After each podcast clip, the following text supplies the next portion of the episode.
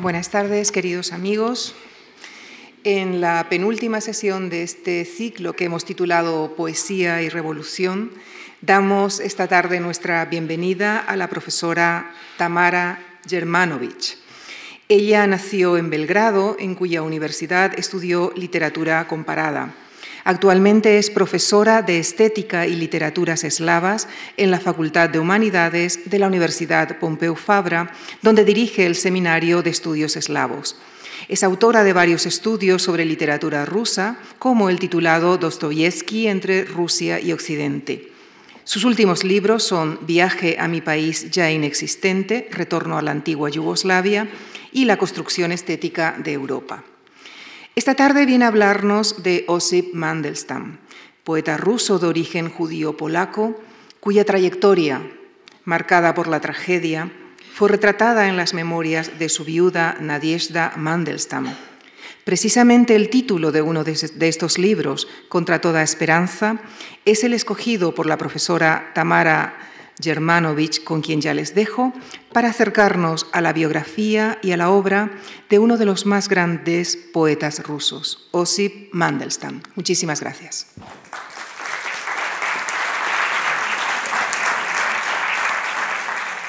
Buenas tardes. Eh, muchas gracias, eh, Lucía, muchas gracias a la Fundación Juan Marc por invitarme y no solo por invitarme, sino para organizar un ciclo monográfico eh, sobre la poesía rusa y sobre estos escritores, estas figuras enormes de la cultura, no solo rusa, sino también universal, que eh, padecieron um, lados, uh, digamos, negativos de la revolución social en Rusia, que padecieron como tanta gente y tantas figuras, no solo de la cultura, pero en este caso hablamos de la poesía, uh, consecuencias de un contexto, de una situación histórica, y no obstante, se atrevieron no solo a escribir, sino que aquello que escribieron, aquel legado mm, artístico, cultural, poético que dejaron atrás, es precisamente uno de los testimonios más importantes que tenemos acerca de aquel periodo. No solo porque son artístico-poéticos, sino también porque reflejan, radiografían un momento histórico en toda su profundidad y, y eh, en toda su complejidad. Mandelstam contra toda esperanza. También agradezco al público eh, que ha acudido mm, a escuchar, porque yo creo que eh, una de las cosas que actualmente podemos hacer, mm, lo que es muy importante, siempre digo a mis estudiantes, es precisamente venir y escuchar la poesía, venir y escuchar los destinos de esta gente tan valiente. creo que es como un poco hacer la justicia histórica. Así que agradezco profundamente también su presencia tan numerosa. ¿Será posible que yo aún exista realmente, que esto que llega es la muerte verdadera? Dicen que estos versos son uno de los últimos, o los últimos que escribió Mandelstam, que dejó en, la pared, en las paredes de una de las habitaciones donde pasó sus últimos días. Él murió en el año 1938. No se sabe exactamente cómo, parece ser que sí, cuando fue deportado camino al campo de trabajo de Gulag, eh, enfermó y murió. Y estos versos creo que eh, reflejan eh, lo que significa y lo que era un poco em, la orientación de este poeta, ¿no? como también otros de los que han hablado y de los que hablarán, todavía queda hablar de Tsvetaeva, de este ciclo, Rusia, poesía y revolución. Poesía que no calla y también poesía que puede llevar a la muerte. Mandelstam también definió al poeta y dijo que el poeta es un maestro de eco. ¿Qué significa esto? Mandelstam decía que como nosotros, ningún ser humano puede ir al origen del sonido, el poeta al menos juega con el, eco, de este sonido originario. Vamos a verlo aquí. Aquí una muy breve semblanza que luego a lo largo de la conferencia voy a intercalar hablando de su vida y también de la, de la obra, citando algunos fragmentos de su poesía o de algún otro libro de prosa suyo para que podamos introducirnos en esta hora que tenemos hoy aquí a lo, que, a lo más significativo, según mi parecer, de la figura de este poeta. Vivió, como ven, pues, eh, eh, en estos años, nació en Varsovia, eh, en el seno de una familia de pequeños comerciantes judío-polacos, pero cuando tenía un año la familia ya se, se fue a vivir a Rusia y, es donde él pasó el resto de, su vida.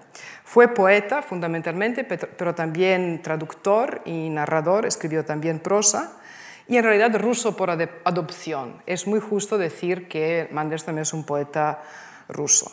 Eh, primero empezó a escribir poesía en el seno del simbolismo ruso, el simbolismo ruso mm, es un movimiento que nace en la última década del siglo XIX, pero luego se fue más bien hacia el acmeísmo. La diferencia entre el simbolismo y el acmeísmo es que el simbolismo ah, tenía una sobredosis de metáforas y alegorías muy complejas y el acmeísmo, luego mm, ah, ah, se volcó hacia la claridad poética, hacia una claridad y simplicidad mucho más importante. Pero al final, después de haber experimentado tanto el simbolismo como el eh, acmeísmo, Mandelstam ah, adaptó un estilo propio eh, donde hay influencia de todas estas corrientes pero se, eh, digamos, es un estilo original y,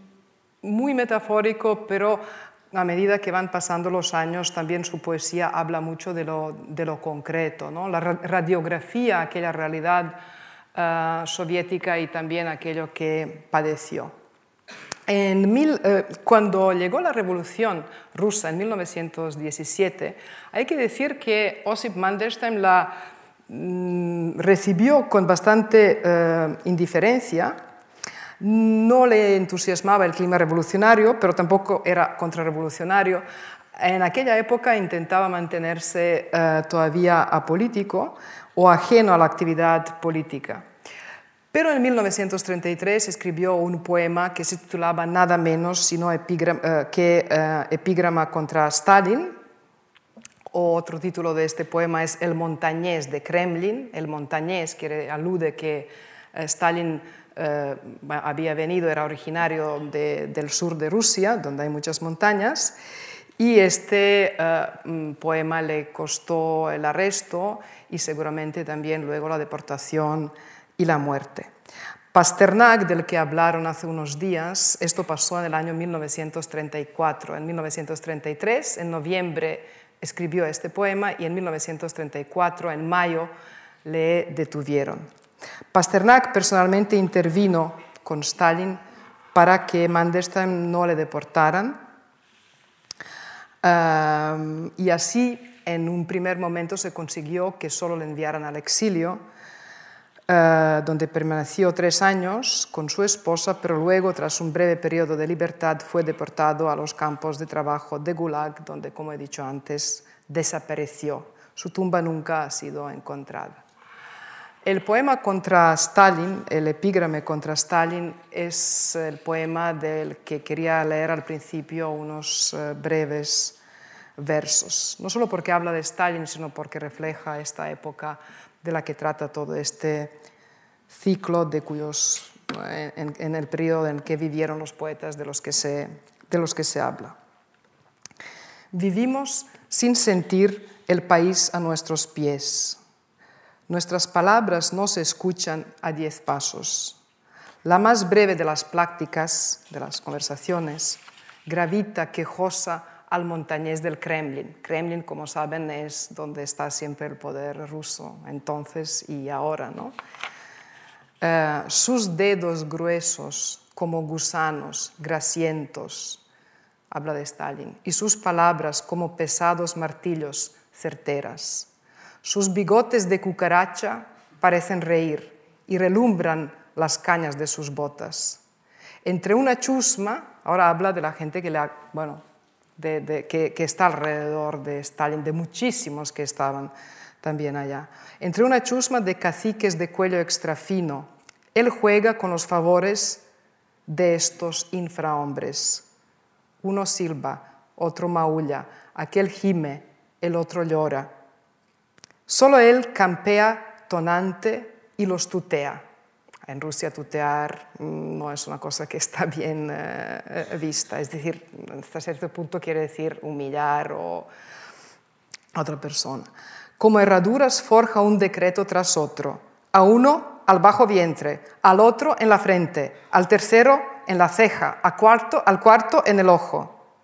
Toda ejecución es para él un festejo que alegra su amplio pecho de oseta. El Mandelstam consideraba que él era osetio, bueno, uno eh, de estos pueblos eh, sureños de Rusia.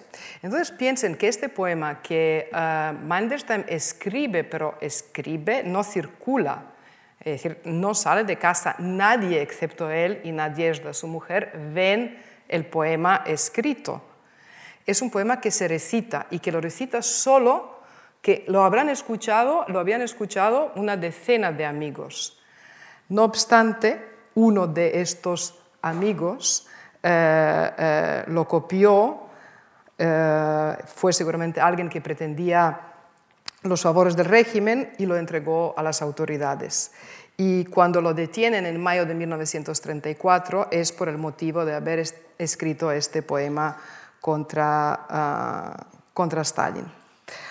Su viuda, Nadezhda Mandelstam, y ahora voy a ir al título de la conferencia, logró escapar y sobrevivió eh, como profesora de inglés, primero viviendo en pequeñas ciudades de provincia rusa eh, y en 1956 se trasladó a Moscú, donde realmente se dedicó a escribir eh, estas memorias, que es un testimonio no solo acerca de la vida de Mandelstam y su destino o de la poesía rusa y los tiempos de la revolución, sino realmente es un libro ah, ah, que ofrece mm, una mm, historia, eh, un recorrido, eh, eh, una visión de la historia a la luz de la conciencia y de la cultura. Em, contra toda esperanza. ¿Por qué contra toda esperanza? Eh, es un título optimista que quiere dar Nadezhda Mandelstam a este libro de eh, memorias. Um, por esto también he puesto el título en inglés, Hope Against Hope.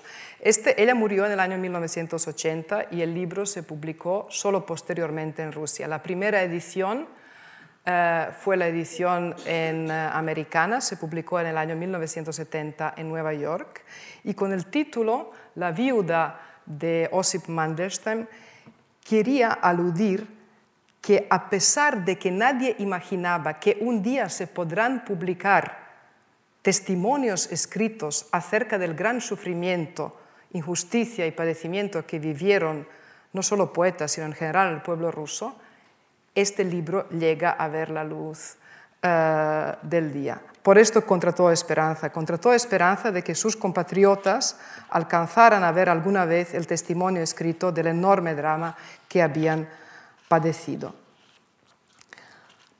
Voy a leer un fragmento, podría leer muchos, no les voy a cansar, que sepan que esto es la segunda edición, yo no lo encontré, parece ser que actualmente no está en las librerías, pero la editora de Acantilado me dijo que se está preparando una tercera eh, eh, versión de este texto. La gente se mantiene firme por el mero hecho de no conocer su destino. Al encontrarnos, hablábamos en un susurro y mirábamos de reojo hacia las paredes ¿No estarán escuchando los vecinos? Nadie confiaba en nadie y en cada conocido veíamos a un soplón. Este libro, por un lado, ofrece eh, el conocimiento de primera mano del mundo intelectual de la Rusia de ese periodo. Habla de Pasternak, de Ana Akhmatova. Ahora voy a contar algunas eh, anécdotas, algunas historias que explica. Habla de prácticamente todos los escritores eh, rusos que vivieron en los tiempos eh, soviéticos, tanto los que estaban represaliados, algunos mm, ni apolíticos por completo, como también Maxim Gorky, Alexei Tolstoy, no Lev Tolstoy, sino Alexei Tolstoy, y otros que eran fieles al régimen comunista. Y a pesar de esto, muchos de ellos también eh, fueron represaliados y liquidados por el régimen estalinista. Por otro lado, este texto es una bella historia de amor, de una mujer que murió muchos años después, de una viuda, pero ser viuda de un escritor ruso ya es un estatus en Rusia. ¿eh? Ya verán luego lo que dijo Mandelstam eh, respecto del respeto y de la adoración y de la valoración que a pesar de todo tenía eh, siempre Rusia, incluso el poder ruso por la cultura y por la poesía. Y también es una interrogación sobre el significado de lo, eh, de lo humano. Les voy a leer un pequeño mm, fragmento más eh, de un capítulo que se llama Al otro lado, para que vean que es, es uno de los libros necesarios para nosotros. Si queremos hacer conocer la historia y un poco también hacer un justicio con, esa historia, con sus eh, momentos enormemente dramáticos como fueron estos tiempos de los que nosotros estamos hablando. Pero Nadezhda Mandelstam siempre va de lo particular a lo universal. Si nos habla de las, de, las deportaciones, si nos habla de, del miedo que había que el vecino o los vecinos te pueden eh, eh, soplar, etc., Luego también va a unas reflexiones acerca de la condición humana, acerca del bien y el mal. Sí, el mal está en todas partes, pero también el bien está en todas partes. Ella explica cómo Pasternak, del que hablaron en la última conferencia, gracias a Pasternak y también primera, eh, el primer arresto ah, de Mandelstam, después de estar un tiempo en una prisión, eh, se convirtió en un exilio de tres años en la ciudad que él mismo había escogido y en el que pudo ir con su mujer, Nadezhda.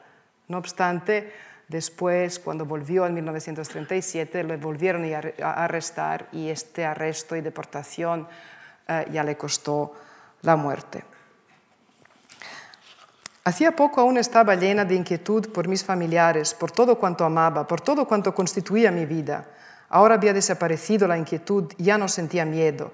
Ese sentimiento fue sustituido por la punzante conciencia de que estábamos condenados, y eso originaba la indiferencia, físicamente tangible, perceptible, terriblemente pesada.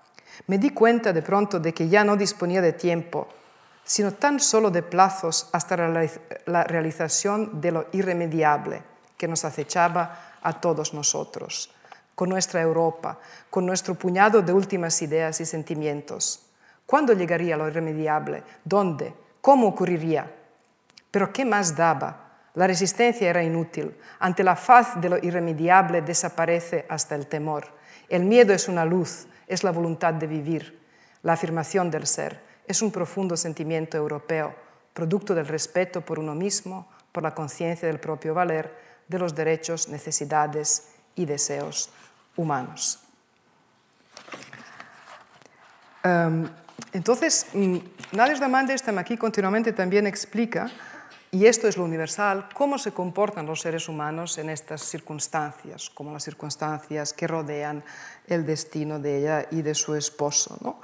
Por un lado, eh, unos pocos ideólogos convencidos, por otro lado, idealistas, entre los que estaba Mandelstam y ella también, dispuestos a no sucumbir a la locura de una ideología colectiva, conservar los valores éticos, y un tercer grupo, el más numeroso de la masa de la gente, que atrapada por una situación histórica concreta o por una ideología colectiva concreta, se deja arrastrar por el miedo, por conservar lo poco que tiene, por diversos motivos.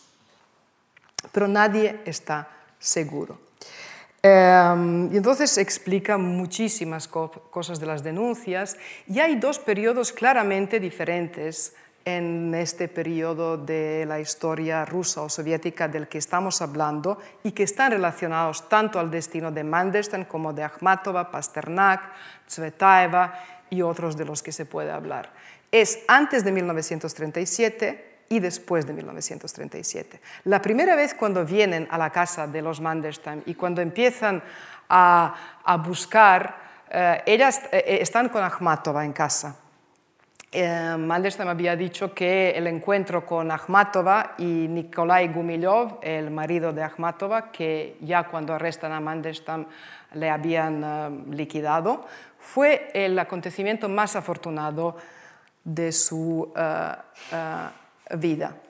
Pero cuando le arrestan por primera vez en 1934, se pasan horas y horas en la casa buscando, justificando por qué han venido la policía de la Checa, etc. En el 1937 cogían a la gente y, no duraba más de 10 minutos o media hora. Es decir, era muchísimo más radical. Y el año de terror realmente es el año 1937, cuando deportan a Mandelstam por ah, segunda vez. Pero vamos a volver también a un periodo anterior al 1933, porque Mandelstam eh, escribe poesía y empieza a publicar poesía mucho antes, y había estado en Armenia, del, donde sale el libro Viaje a Armenia, etcétera, eh, que son los años 1909-10, cuando empieza a escribir, hasta el año 1934, cuando es el momento de su primer uh, arresto del que también hablaremos. Cuando está con Ana Akhmatova, Ana Akhmatova había dejado al único hijo que tenía y que es un historiador, antropólogo que luego pasó 20 años, supongo que han hablado de esto, Lev Gumilov también en diferentes cárceles en la época soviética, finalmente salvó la vida, salió con vida y la mayor Ana Akhmatova se pudo reunir con su hijo. Era gran amiga de los Mandelstam y la noche que tiene lugar el primer arresto, ellos están en el salón de la casa, en un pequeño piso que tenían, Nadezhda Osip, y saben que va a venir Ana, Ana Akhmatova. Y entonces no tienen nada en casa para ofrecer, para comer, y Osip se va a casa de los vecinos a ver si les pueden dejar algo, prestar algo, y vuelve con un huevo duro. Y dice, mira, pues he encontrado una cosa que le voy a dar a Ana.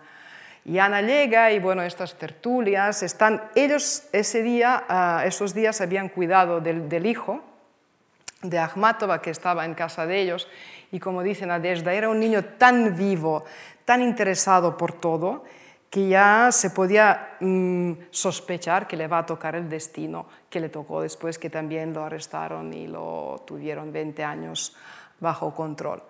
Pues en este momento, cuando ellos están, durante la noche irrumpe la policía, eh, bueno, irrumpen, vienen unos hombres que empiezan a inspeccionar la casa de los Mandelstam y se lo llevan. Y ella también explica dos cosas. Dos cosas profundamente humanas y universales que todos podemos imaginar. Una, que uno pensaba, yo no, no, mm, bueno, él había escrito este, pero nadie había visto este poema, lo había comentado con una decena de amigos. Aunque es verdad que yo cuando lo volví a leer ahora pensaba, no he visto que ninguno de los poetas de los que se ha hablado aquí realmente escribió algo tan tremendo y tan directamente en contra de, de, Stalin. Pero están, están, allá y entonces, y, otra, y una cosa es, no nos va a tocar a nosotros, no hay razón, ¿por qué?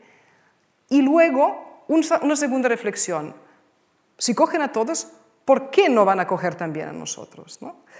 Y entonces ella explica cómo, pues luego cuando se lo llevan, Akhmatova, que tiene experiencia en estas cosas, y cuando Nadezhda Mandelstam quiere recoger, porque han tirado cosas, no han encontrado manuscritos, han tirado, y, ella quiere recoger, y Akhmatova le dice, no recojas, deja todo y ve a buscar allá donde tienes escondidos algunos manuscritos y los vamos a sacar de algún modo, porque si le recoges ya será sospechoso y toda una serie así de circunstancias, detalles que explica. A esto volveremos luego, pero les quiero contar algo eh, también relacionado.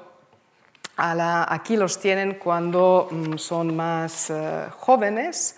Como, eh, como, he comentado, cuando tiene un año, Mandelstam ya con su familia se traslada de Varsovia, de Polonia, a Rusia y eh, primero están en una pequeña ciudad, pero cuando es joven ya se va a San Petersburgo. En San Petersburgo va a un liceo muy bueno, donde recibe una educación humanista muy potente y está en contacto con los simbolistas rusos.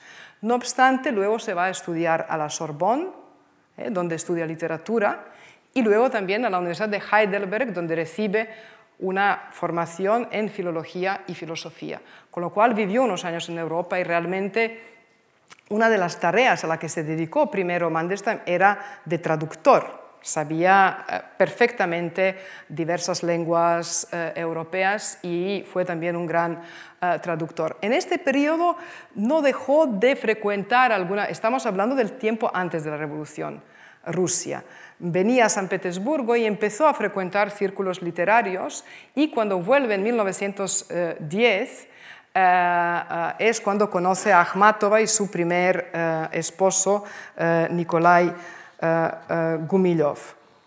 En una revista le publican, aquí verán a joven Mandelstam cuando vuelve a Petersburgo, en 1910 la revista Apolo publica sus primeros cinco poemas. De este periodo les voy a leer, es un periodo simbolista de Mandelstam entre 1910 y 1912, eh, donde todavía pues, eh, forma parte de este movimiento poético mm, un poco místico, uh, filosófico, que utiliza muchas metáforas y alegorías complejas y del que enseguida saldrá y, se irá hacia el acmismo junto con Gumilov y con Akhmatova. Un cuerpo se me ha dado, un cuerpo se me ha dado, ¿qué hago con él? Tan único, tan mío. Decidme a quién agradecer la dulce dicha de vivir, de respirar. El jardinero soy y soy la flor, y en la prisión del mundo no estoy solo. Sobre el cristal de la eternidad se posa mi aliento, mi calor. Un trazo se imprime en él desde hace poco imposible de reconocer. Aquí tenía cierta influencia de un poeta francés que seguramente conocen, que se llama Verlaine, y también de los poetas rusos que le eh, preceden como Sologub o Fyodor Tyutchev.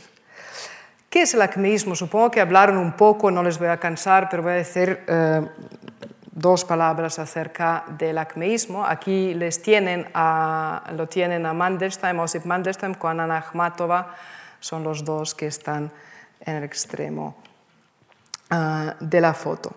En 1912 entró a formar parte de acmeísmo. Acme, la palabra acme en griego quiere, uh, significa como la culminación de algo, la altura, la cumbre, el progreso, el desarrollo, es decir, el nivel más alto de algo. El acmeísmo nace como respuesta al simbolismo, cuestiona el simbolismo, considera que el simbolismo es demasiado eh, eh, complejo, que tiene muchas asociaciones estéticas y eh, metáforas complejas, y apuesta por la claridad en la poesía. Tu imagen tormentosa y vaga no pude en la niebla ver. Señor, yo dije equivocado, sin yo pensarlo pronunciar escribe en 1912. Y luego otra que tiene dos dataciones, 1912 o 1915. Oh cielo, cielo me vendrás en sueños. No puede ser que estés completamente ciego y el día haya ardido como una hoja en blanco, un poco de humo y de la ceniza.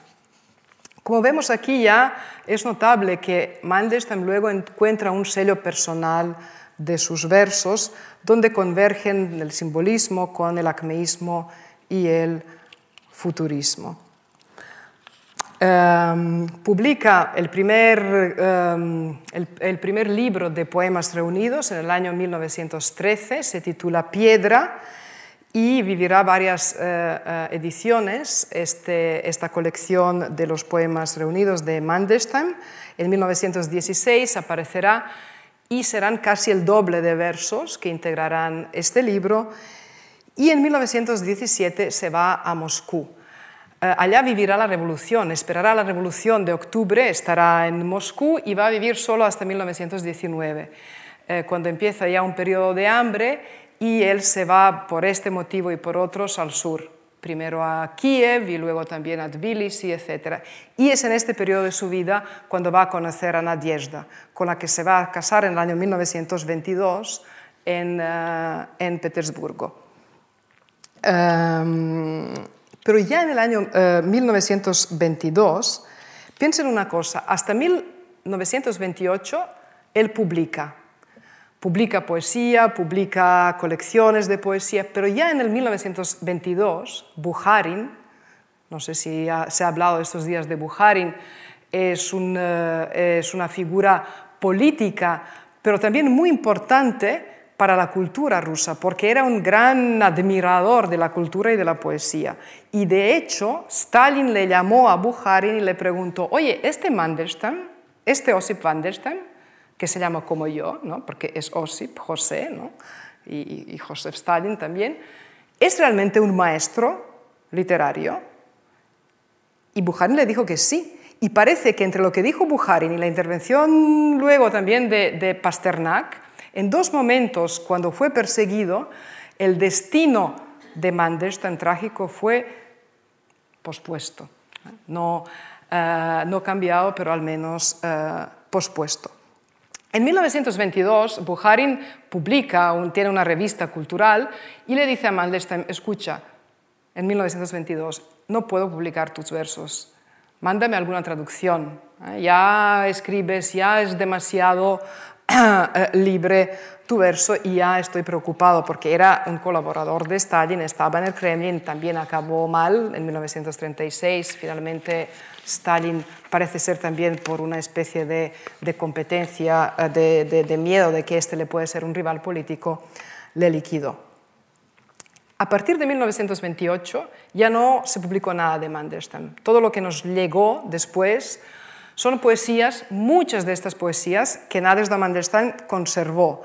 La noche de arresto, en 1933, ellos estaban en casa, eh, no había cerrado en el baúl y luego empezaron a venir familiares, sus cuñados, con los niños, etc. Entonces iban saliendo uno por uno en lapsos de tiempo bastante eh, diferentes, con tres o cuatro manuscritos de poemas en los bolsillos. Y, y es así y sobre todo gracias a los poemas que Nadezhda sabía de memoria, que se conservaron muchos poemas de Mandelstam escritos después de los años 20 del siglo XX, uh, el 28 sobre todo.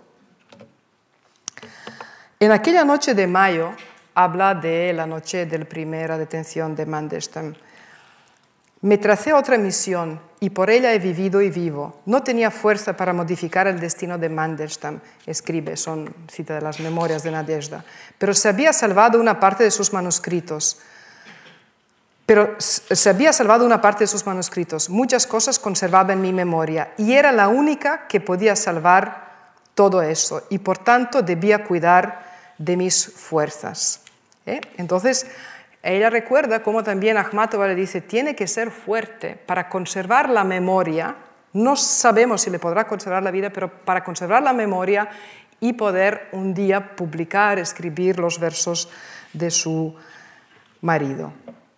Vamos solo brevemente a retroceder en el tiempo, eh, cuando en el año 1930 uh, Osip y Nadezhda se van a Armenia Em, cuando alguien viaja a Armenia, que es un país eh, maravilloso, absolutamente fascinante, tampoco encuentra muchos textos sobre Armenia, hay guías, por supuesto, turísticos, pero este libro es un, eh, tiene poesía y también eh, tiene prosa, es una gran reflexión sobre impresiones también, un gran libro de viaje acerca de Armenia. Armenia. Eh, allá se va, eh, como he comentado, en el año 1930 y ¿qué encuentra? Encuentra una tierra muy distinta, le fascina la lengua, él dice, yo como un ruso no puedo pronunciar, no entiendo nada, pero juego, eh, recuerden lo del poeta del eco que busca, que indaga en el, en el origen del lenguaje, me gusta pronunciar estas palabras que no entiendo, que son muy difíciles de pronunciar para un ruso, con lo cual encuentra algo distinto, algo exótico, encuentra una cultura, eh, una tierra que está en, en, la encrucijada entre Oriente eh, y, y Occidente. Y se deja conquistar por la sencillez de ese pueblo, como él dice, que vive a puro esfuerzo, que computa cada año como un siglo. Pero también dicen que lo que le fascina allá es que se siente libre, está lejos de, Moscú y el magnetismo, curiosidad y fantasía que le despierta Armenia se nota en este libro que también está editado en castellano en más de una mm, versión y voy a leer un brevísimo fragmento de viaje a Armenia. Por todas partes había campesinos con rostros llorosos, arrastrando, arrastrando sus movimientos con los párpados rojos y los labios resquebrejados. Las se movían como montañas fatigadas de sus harapos, levantando polvo con los faldones. Las moscas devoraban a los niños, se metían en racimos en los lagrimales de los ojos. La sonrisa de los viejos campesinos armenios es, es inexplicablemente buena, tanto de nobleza hay en ella, tanto de una dignidad extenuada y de cierta importancia, tanto de atractiva gracia de mujer casada. Los caballos pasan por los divanes, viajas y sientes que en tu bolsillo tienes una carta de invitación de Tamerlán Vi la tumba de un gigante kurdo de una dimensión de fábula y me pareció que era lo debido. El caballito delantero acuñaba rublos con los cosacos y su generosidad no tenía límites. Sobrevino una calma láctea. Lo que creo que también encontró eh, Mandelstam eh, no solo es una libertad, sino estaba lejos de Moscú. Y eh, cuando está allá, escribe un verso donde dice eh, lo siguiente, según van transcurriendo los días, em, em, eh, eh, Moscú, van transcurriendo los días y entonces cuando se acerca su regreso a Moscú, él dice, cuando debe de volver a Moscú, Moscú son cerezos en flor y teléfonos y días marcados por las ejecuciones.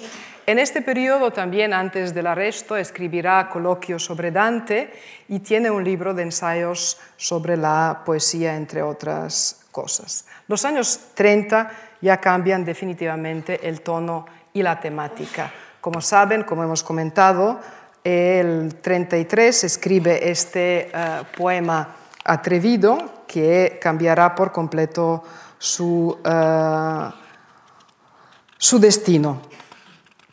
Eh, tiene un poema que se conoció, también es como tantos poemas de Mandelstam, eh, no se sabe exactamente el periodo cuando fue concebido. Es uno de los poemas que se suele citar muchísimo y que simboliza una cosa que Mandelstam en uno de los versos dice. Dice, el poeta, no dejes que las mentiras o la falta de la verdad o la falta de valentía te tuerza los labios, te tuerce los labios. Y entonces él explica, ¿qué quiere decir esto? Había muchos poetas en aquella Rusia que, o, creadores o gente en general que se dejó llevar por diferentes motivos, es decir, que, sucumbió y, él decía que no, que, que el valor, que la responsabilidad suya como poeta es de, a pesar de todo, no sucumbir ante la mentira. Vamos a sacar a Stalin. Eh, esto es el manuscrito de este eh, poema que hoy sí que ha llegado hacia nosotros.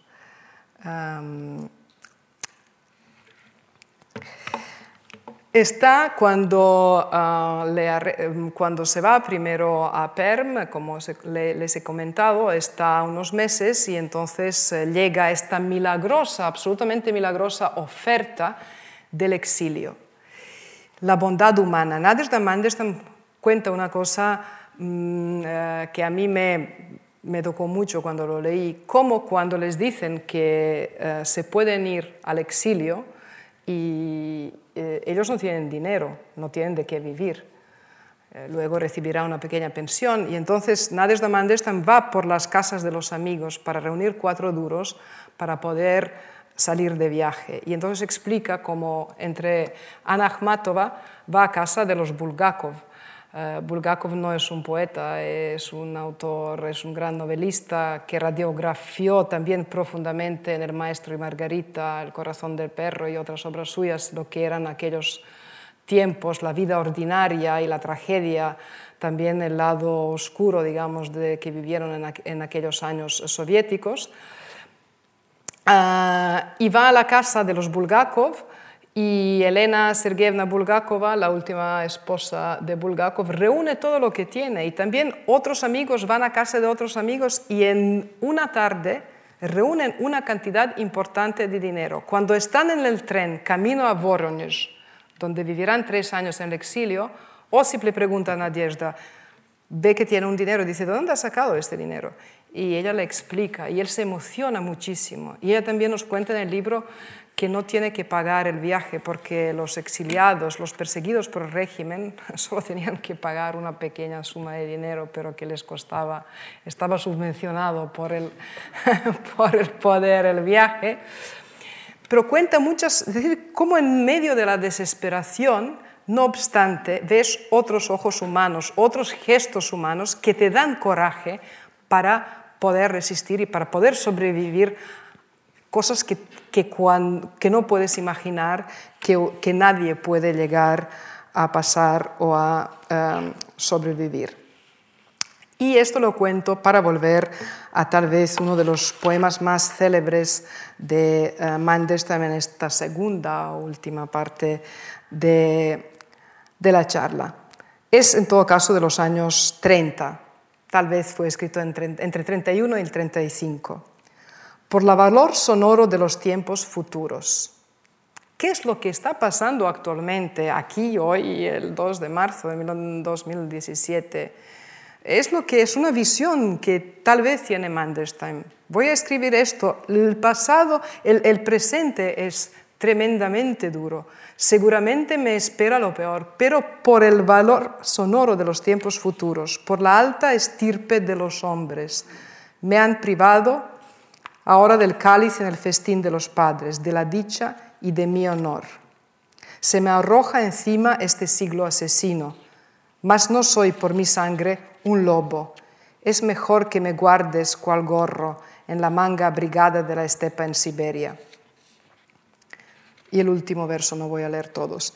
Llévame a la noche donde fluye el yenisei y el pino alcanza la estrella, porque no soy por mi sangre un lobo, pues me ha de matar, pues me ha de matar un igual. Em, como les he comentado, eh, aquí tienen a Montestan. Ah, cuando están, pasan este periodo.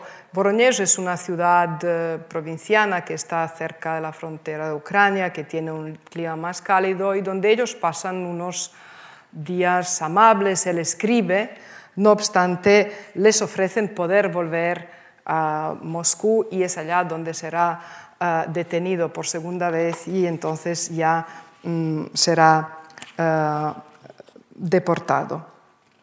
En el, um, en el libro, mm, con detalles, se explican todas estas cosas. Es un texto que les recomiendo uh, profundamente.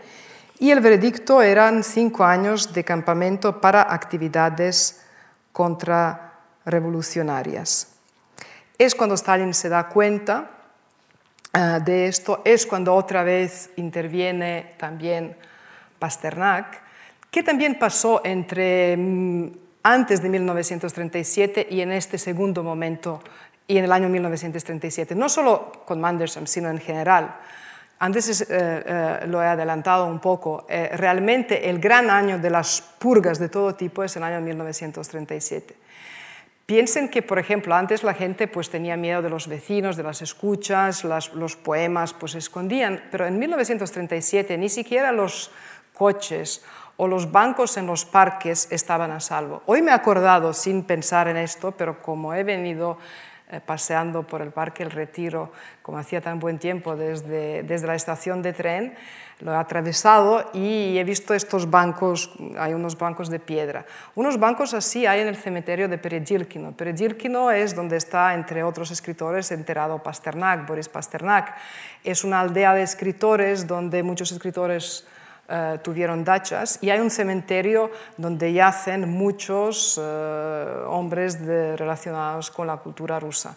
Eh, cuando estuve en Peredilkino, una viuda de un escritor ruso del siglo XX me explicó que también ponían debajo del banco de la tumba de Pasternak aparatos de escucha. Porque imaginaban, ¿quién viene a la tumba de Pasternak? Si viene acompañado, seguramente hablará de algunas cosas que el régimen tal vez podrá estar interesado de saber. Entonces, eh, eh, estos extremos, eh, realmente en el año 1937 nadie estaba a salvo y en ningún lugar podrías estar seguro que puedes intercambiar o comentar nada con, con, con nadie. Em, Seguramente eh, lo que le costó la vida a Mandelstam es el poema que escribió contra uh, Stalin. Uh, Nadezhda cuenta cómo se enteró de, de, su fallecimiento, no tenía noticias de él, fue enviado al extremo oriente, hacia Vladivostok, pero parece ser que por el camino, en un lugar donde se detuvo eh, o tuvo algún problema con el corazón durante una epidemia de tifus, no se sabe exactamente. Pero cómo se enteró eh, de su muerte, porque le llegó, le envió un paquete porque unos amigos le habían dicho que estaba eh, en uno de estos campos y, efectivamente, como un par de meses después, llegó de vuelta el paquete y ponía el sello, dice, bueno, que, se devuelve eh, en la oficina de correos y el motivo, dice, por el fallecimiento del destinatario. Eh, con esto un poco ella concluye este libro eh, y, lo, y, lo, y, lo, explica al final. Los pocos, dicen las últimas páginas Nadezhda Maldestam, que lograban sobrevivir constituían una excepción. Y aquí ella explica un relato antiguo ruso del guerrero que está en el cruce de tres caminos, pero que ya en estos antiguos cuentos medievales el guerrero ruso se da cuenta que cualquiera de los tres caminos es peligroso. La característica principal e inmutable de la historia rusa es que tanto para el guerrero como para el que no lo es, cualquier camino supone una amenaza para su vida, que solo podrá salvar por casualidad. Esto no me sorprende, pero sí el hecho de que unos individuos, pese a su debilidad, su fragilidad, porque ella siempre explica en esas memorias que tanto la condición física de Osip Mandelstam como su condición emotiva, que era de una sensibilidad, de una fragilidad física y, psíquica eh, eh, eh, muy especial. Esto no me sorprende, pero sí el hecho de que unos individuos, pese a su fragilidad, hayan resultado unos titanes. Aparte de poeta, cuidado, no dejes que la mentira te tuerce los labios. Mandelstam, entre otras cosas, Aquí pueden ver uno de los campos de trabajo. Él, eh, las cartas que dejó, que escribió, dice que cuando al menos podía, tenía fuerza física de trabajar o le dejaban, eh, se sentía mucho mejor. Esto es del expediente que se conserva en la KGB. Galaxia Gutenberg publicó una trilogía de un escritor ruso, Vitaly Shentalinsky, no sé si ha salido estos días eh, aquí, donde reúne los destinos de muchos eh, poetas y escritores represaliados en los tiempos estalinistas. Y en esta trilogía, en estos tres libros, Crimen sin castigo, denuncia contra Sócrates, no me acuerdo cómo se llama el tercero, de Vitaly Shintalinsky, que pudo entrar en los archivos de la KGB en la época de Gorbachev, el único momento cuando se abrieron los archivos, porque luego se volvieron a cerrar en la época de Yeltsin, y rescatar novelas enteras y sobre todo fotografías y eh, documentos, es decir, había escritores muy conocidos que no se sabía exactamente cómo y cuándo habían muerto. Y entonces él publica en, este, en, esta trilogía que está publicada aquí, como he dicho, en Galaxia Gutenberg, todo esto, más algunos textos eh, eh, inéditos o traducidos ahora y, también es un texto mm, de una calidad humana y de una importancia también enorme. Y esta fotografía está sacada de allá, es lo que pues, se encuentra en los archivos uh, cuando arrestan a Mandelstam. Estas son las fotografías que le, uh, que le hacen. Aquí tienen esta última, uh, penúltima, me parece que es la última fotografía. Aquí ven a Nadia de Mandelstam, ya mayor, con el hijo de Boris Pasternak, allá y con la hija de, de este. en el año 1991 se celebró debidamente el centenario de Pasternak, que es el año de la descomposición de la Unión Soviética.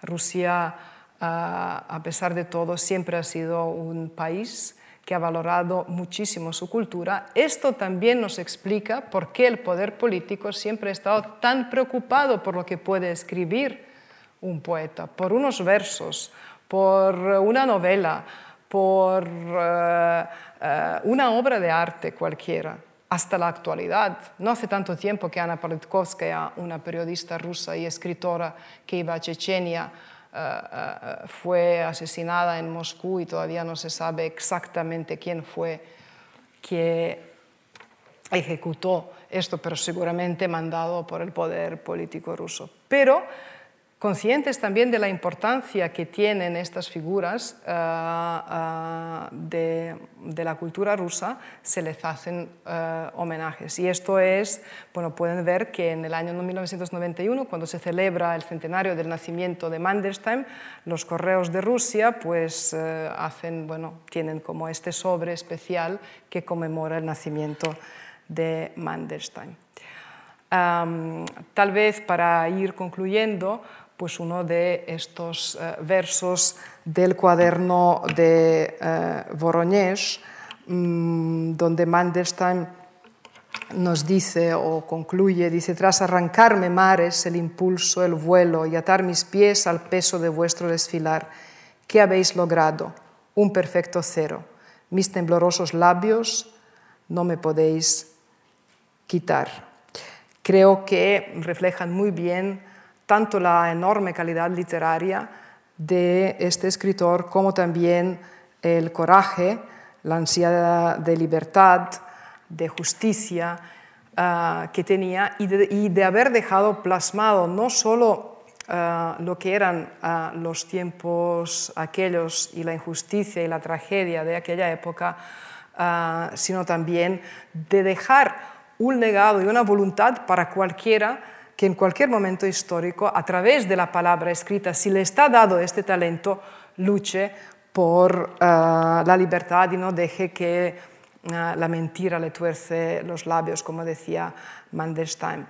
Antes de escuchar una poesía que no habla mm, de un contexto histórico, sino que habla de la ternura, es un poema amoroso escrito por eh, Mandelstam y que mm, está cantado por una cantautora mm, rusa muy conocida, les voy a leer, les voy a comentar una cosa que eh, dijo Mandelstam y que creo que es válida un poco para todo el ciclo que muchos de ustedes seguramente han seguido y todavía seguirán con la conferencia sobre Tsvetaeva. Él también dijo que eh, Rusia es un país que admira muchísimo a sus poetas y dijo que en ningún otro país del mundo como en Rusia se ama tanto a la poesía. Y que por esto, como lo argumentó, solo en Rusia matan a sus poetas. Esto también son palabras que, eh, que pronunció Osip Mandelstam. Y ahora voy a pedir que nos dejen escuchar esta eh, poesía amorosa, primero solo en ruso, cantada.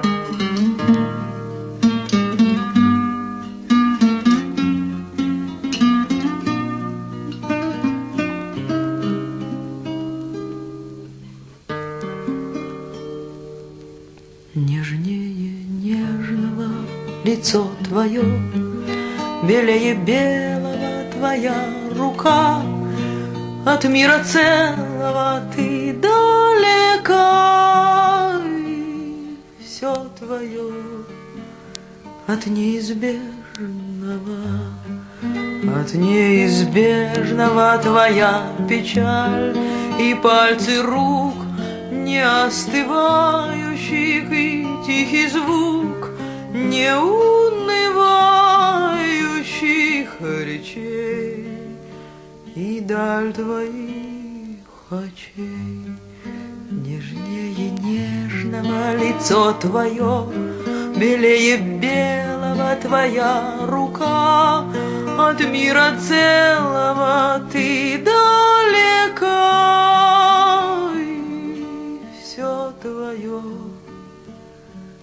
от неизбежного И все твое от неизбежного